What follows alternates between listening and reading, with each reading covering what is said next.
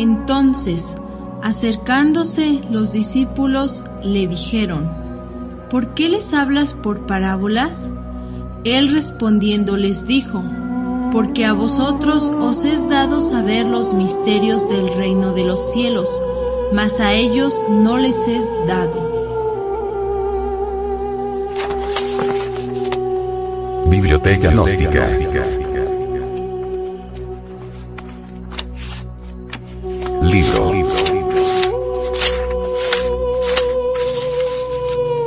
Pisti Sofía. Develada por el venerable maestro, Samael Aunweor.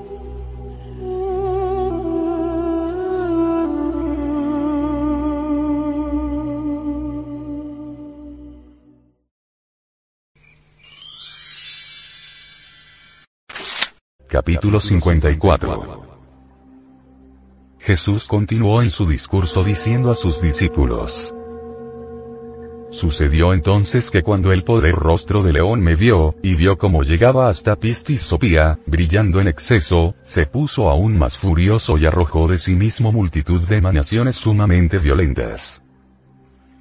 Cuando esto acontecía, Pistis Sopía expresó su décimo primer arrepentimiento, diciendo, a medida que avanzamos por la rocallosa senda que conduce a la liberación final, las deudas kármicas deben ser liquidadas. Décimo primer arrepentimiento de Sopía. 1.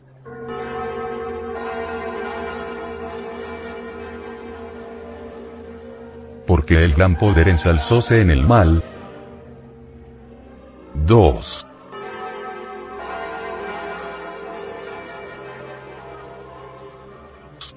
Su conjuro arrebató la luz que había en mí, y como filoso hierro me quitó mi poder.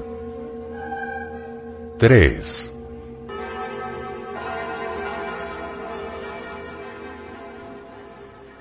Preferí descender al caos más que permanecer en el décimo aeón, la región de la virtud. 4.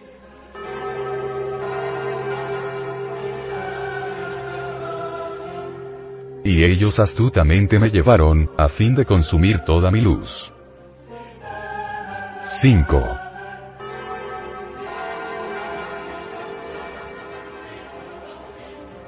Por esta razón, la luz les quitará toda su luz, y también toda materia se convertirá en nada. Y se les quitará toda su luz, y no se les permitirá permanecer en el décimo tercer eón, su lugar de morada, y no tendrán su nombre en la región de aquellos que vivirán. 6.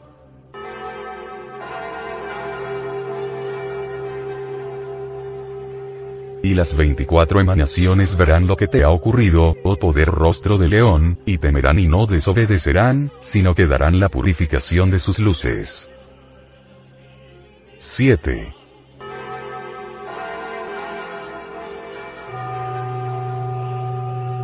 Y te verán y se regocijarán de ti, diciendo, Mirad, una emanación que no dio la purificación para poder ser salvada, sino que alardeó de sí misma en la abundancia de luz de su poder, la que no emana del poder que hay en él, y que ha dicho. Me llevaré la luz de Pistis Sopía, la que no me será quitada. Ahora y por tanto, que aquel cuyo poder haya surgido, venga y proclame la solución al décimo primer arrepentimiento de Pistis Sopía. El gran poder siempre se ensalza en el mal porque este último contra su voluntad lo fortifica. El filoso hierro quita el poder a Pistis Sopía bajo el conjuro tenebroso del Averno. La región de la virtud es inefable, mas Pistis Sopía desciende al caos inferior para transformarse y reascender victoriosa. El contacto de tipo Geneotria Maxicambiano, en la aurora del Mamantara, alteró al Teomermálogos. Esto significa que el sublime Teomermálogos, al hacer contacto con la manifestación primigenia del cosmos, sufrió cierta alteración.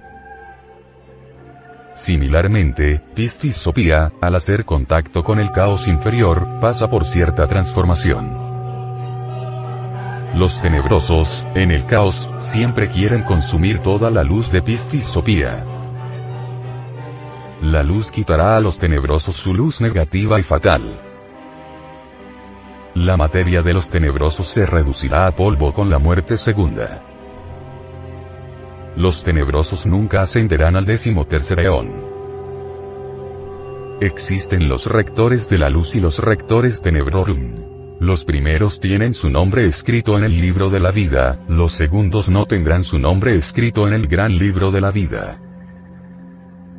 Las 24 emanaciones son los 24 ancianos dentro de nosotros mismos, viva personificación del zodíaco microcósmico. Los 24 ancianos o 24 partes autónomas y autoconscientes de nuestro propio ser, verán lo que ha ocurrido ante el león de la ley, temerán y no desobedecerán sino que darán la purificación de sus luces. De sus luces, irradia una purificación divinal, inefable.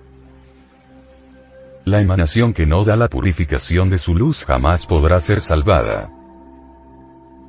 Cada parte de nuestro propio ser debe perfeccionarse.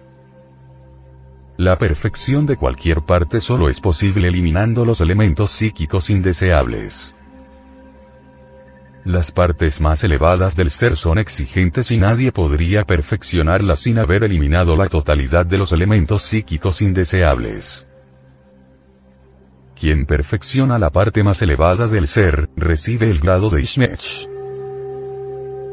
La emanación o la parte del ser que no da su luz de perfección es porque continúa embotellada en algún agregado psíquico. Es obvio que cualquier parte del ser embotellada, alardea de sí misma, se torna egoica. Alardear del poder y de la luz que no emana de sí mismo sino del ser, es un delito. La luz y la sabiduría real emana del ser del ser y no exclusivamente de alguna de las partes.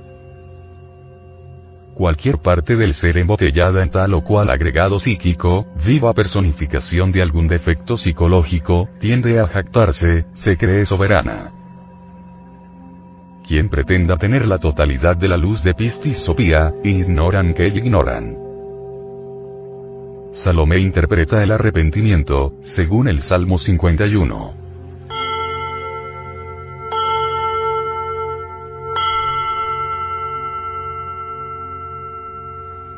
Entonces Salomé se acercó y dijo, Mi señor, tu luz, poder fue profetizada anteriormente a través de David, en su Salmo 51, diciendo, 1.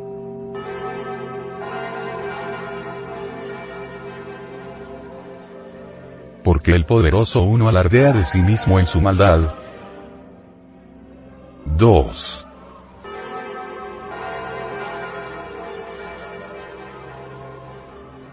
Tu lengua ha estudiado la iniquidad todo el día, como filosa navaja has practicado hábilmente con ella. 3.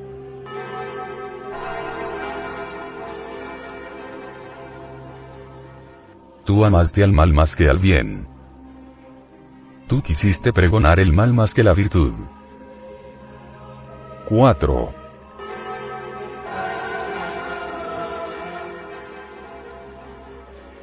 Tú amaste las palabras hipócritas y la lengua astuta. 5.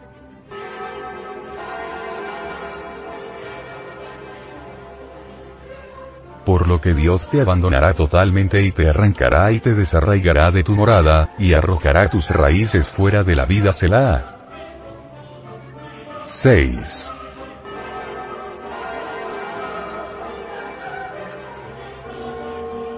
El justo lo verá y temerá. Ellos lo despreciarán diciendo. 7.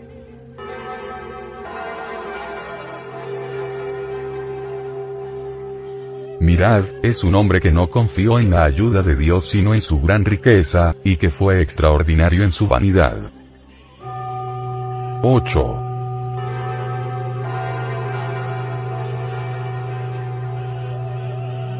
pero yo soy como un olivo cargado de frutos en la casa de Dios. He confiado en la gracia de Dios desde toda la eternidad. 9.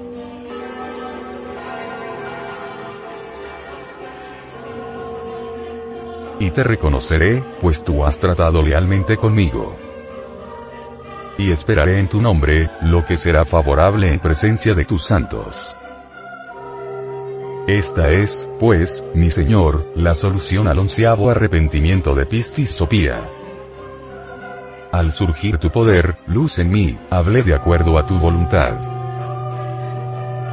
Salmo 51 especifica las funciones de Salomé dentro de nosotros mismos, aquí y ahora. Obviamente, ninguno de los personajes de Pistis Sopía está fuera de nosotros mismos.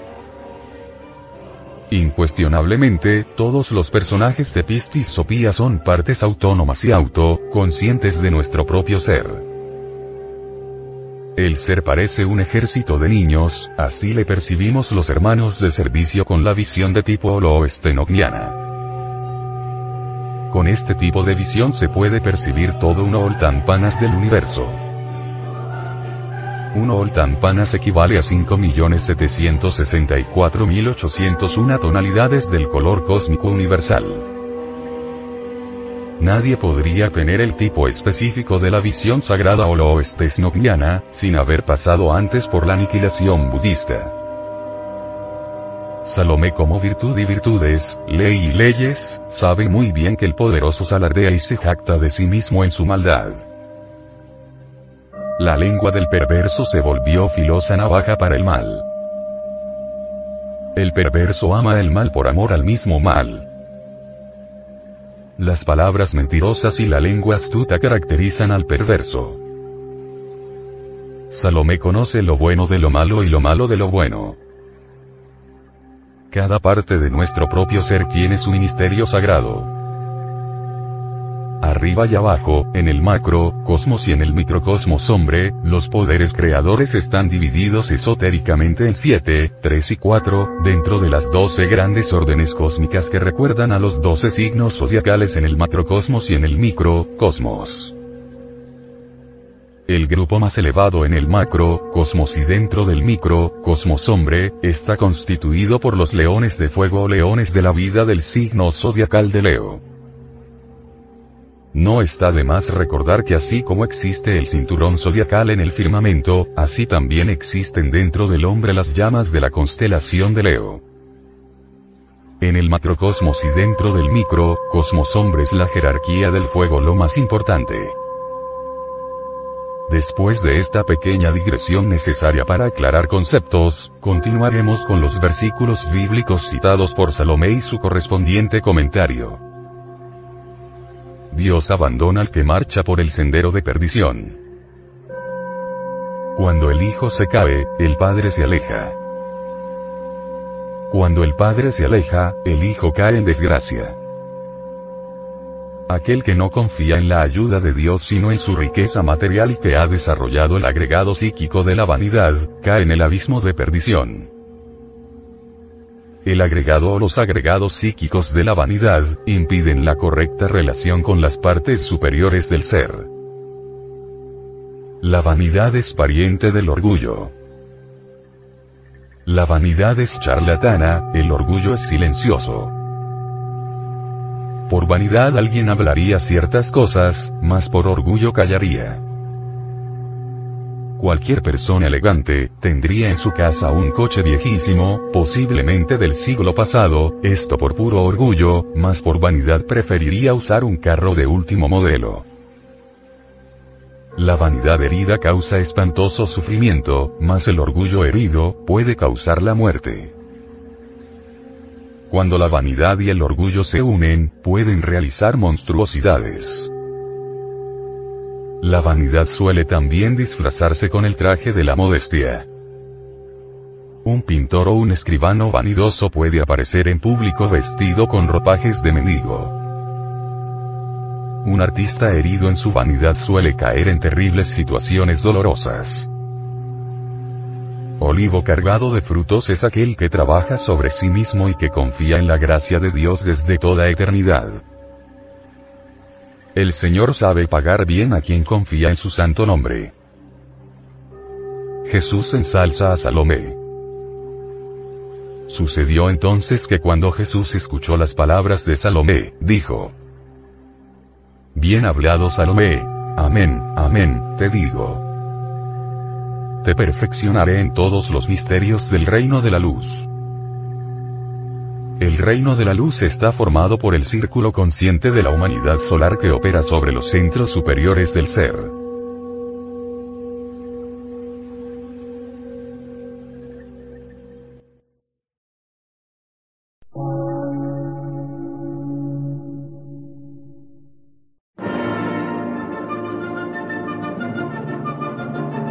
Emisora, gnóstica, transmundial.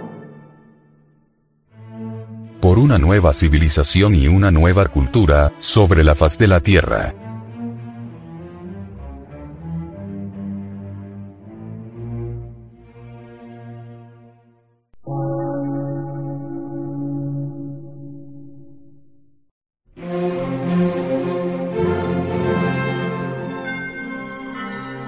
De radiodifusión.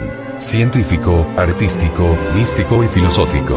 De la Asociación Colombiana de Centros de Estudios Gnósticos, Antropológicos, Psicológicos y Culturales. A. C.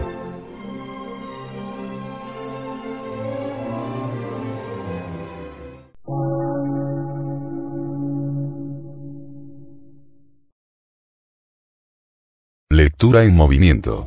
Difusión sin fronteras.